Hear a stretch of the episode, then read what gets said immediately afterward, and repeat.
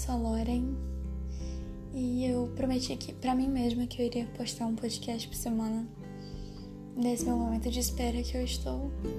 Só que eu falhei miseravelmente com essa minha promessa na primeira semana que eu prometi, porque eu acho que para falar sobre alguma coisa num podcast eu preciso ter inspiração para isso, tem que ter um fundamento. Eu tava sem ideia do que falar. na verdade, eu tinha muitas ideias, só que eu não sabia como articular tudo. E não sei se vocês já perceberam, mas eu não edito os podcasts, eu só gravo e uma conversa contínua, algo contínuo, sempre, justamente para dar essa ideia de espontaneidade tudo que eu falo, eu penso antes um pouco, eu reflito sobre o tema, sobre que exemplos eu posso usar, mas eu não anoto nada, assim, por escrito, nem faço um roteiro, faço um roteiro mental. E só que para eu fazer isso, eu preciso de inspiração para eu chegar aqui, colocar no aplicativo de gravar podcast, ter coragem de falar oi, sou Loren, no podcast de hoje nós vamos falar coisa tal, tal, tal. Eu preciso ter coragem, eu preciso ter inspiração. E eu queria falar uma coisa com vocês que é muito importante, que é apoio. Não sei vocês, mas eu fui criada no Tocantins, na região do Bico do Papagaio. E minha mãe é maranhense, então minha infância foi meio isso, Tocantinópolis, São Raimundo das Magabeiras. São Raimundo das Magabeiras, Tocantinópolis.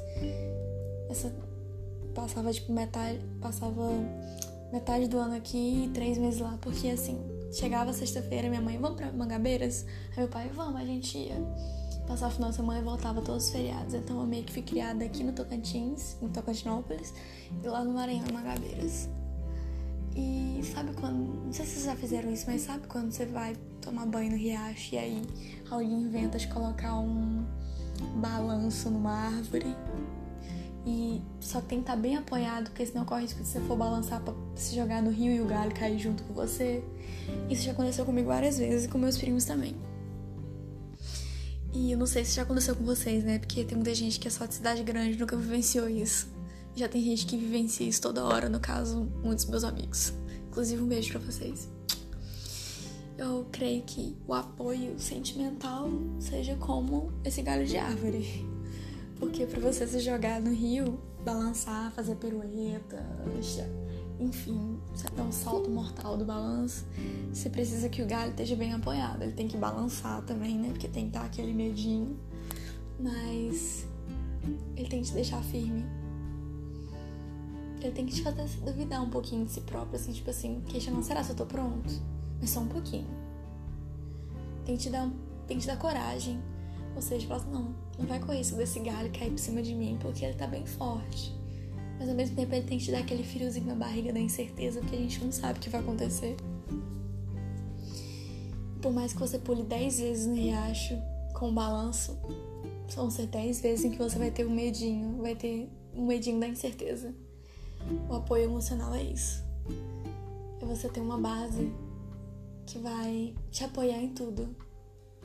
Vai te ajudar em tudo, mas vai te lembrar que as suas escolhas, o que você espera, que é o que a gente está passando nesse, nesses últimos podcasts, que eu tenho gostado com vocês sobre espera.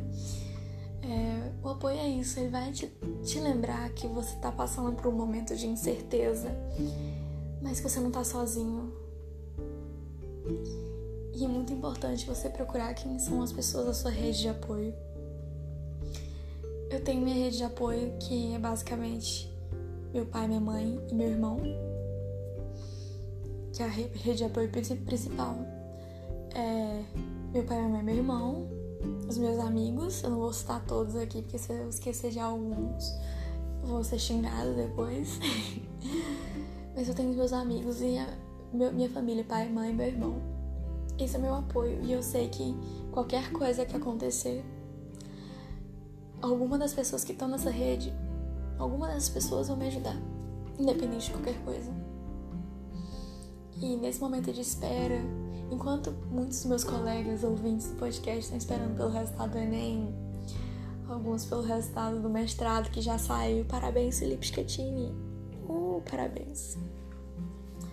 É, e outros estão esperando por outras coisas, ofertas de emprego, Estão esperando por a transferência da faculdade, conseguir transferência de curso.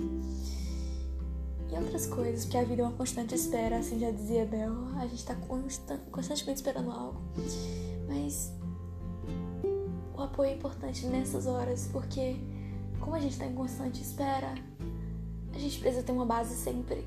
A gente tem que estar rodeado de pessoas e de coisas que nos dê aquela firmeza, nos dê a coragem para enfrentar as incertezas. Isso é muito importante. Enquanto vocês, meus colegas, como eu já havia dito que eu me perdi no raciocínio, mas enfim. Muitos estão esperando por resultado de provas, propostas de emprego, é, sonhos musicais, porque tem dessas também aqui dos meus amigos que estão envolvidos com isso. Eu tô passando por um momento não só de espera, mas de aprender a lidar com a perda. Não só a perda, mas as perdas, porque eu perdi meus avós, como vocês sabem. Com a diferença de uma semana de um pro outro e perdi o meu tio com a diferença de um mês dos dois, dos meus avós. E isso foi um baque para mim e tá sendo um baque para minha família. Principalmente a minha mãe, porque ela é irmã do meu tio. E ter essa rede de apoio tem nos ajudado muito, porque eu não deixo minha mãe sozinha e ela não me deixa sozinha. E assim, meu pai não me deixa sozinha, não deixa ela, a gente tá se unindo mais. Então, a gente tá, passou por um momento bem ruim na nossa família que a gente tava se distanciando. Mas agora a gente tá já há um tempo. Desde o início do ano a gente tava voltando a se aproximar bem mais. E ter esse apoio deles é muito importante, porque quando você perde pessoas que são um exemplo para você, a motivação de muitos dos seus sonhos, como era o caso especificamente dos meus avós e do meu tio, você fica perdido. Você não sabe se as coisas vão acontecer é, e você vai ter um entusiasmo para vivenciar as coisas. Você simplesmente fala quando o dia acaba e lá você vai mais um dia, assim como outros dias virão e parece que perde o encantamento. Pelo menos eu percebi isso com os meus familiares e amigos que perderam pessoas importantes nos últimos tempos. E ter essa base de apoio me ajudou muito, tá me ajudando muito. Quando uma vez eu mandei mensagem pra Bela, falei, ai Bela, contando a história de quando as coisas tinham acontecido pro William, beijo William, te adoro. É, eu contei pra eles o que estava acontecendo, liguei pra Bel antes do Enem, desabafei com a Bel e a gente conversou muito, eu me senti tão, tão segura.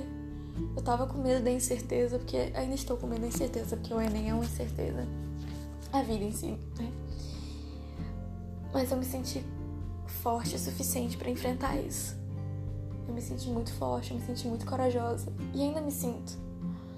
Eu resolvi gravar esse podcast porque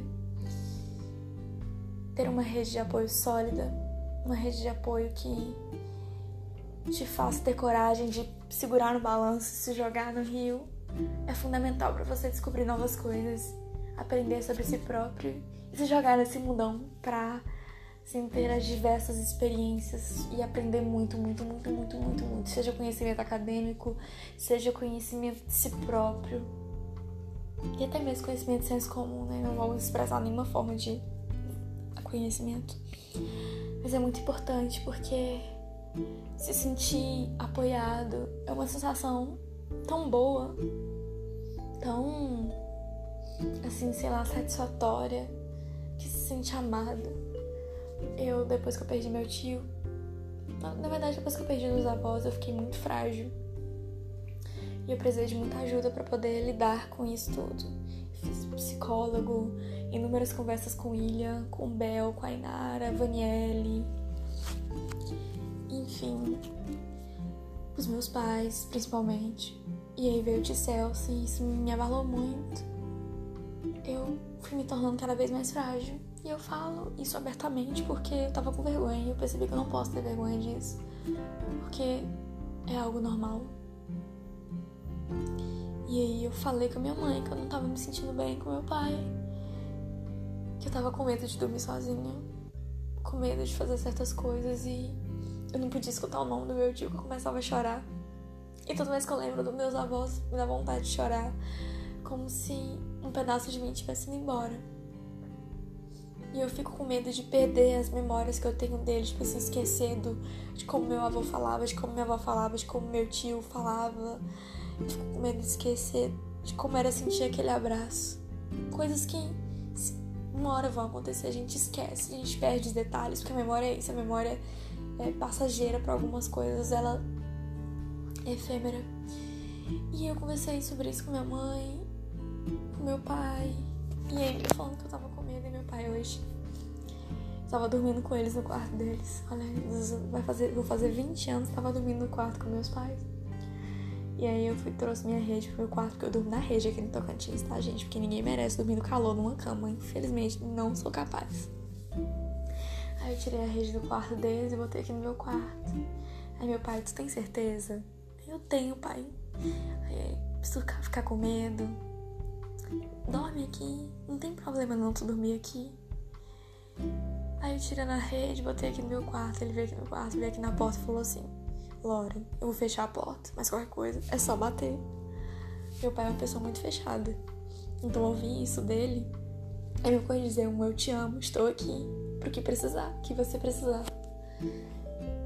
E é isso, gente. A minha mensagem desse podcast de hoje é procure as pessoas que te apoiam. Procure ter certeza de quem tá do seu lado. Porque tem muita gente que finge estar do seu lado. Tem, infelizmente, existe esse problema com as pessoas hoje em dia, falsidade. Isso é um assunto para outro podcast, mas procure se ligar às pessoas que te apoiam. Você não precisa falar todos os dias com seus amigos para você saber que eles são seus amigos de verdade. São pequenas ações, como uma amiga sua te ligar um dia antes do Enem para vocês conversarem sobre bobagem. São ações como uma amiga sua, como a Inara fazia comigo várias vezes, chamar para tomar açaí.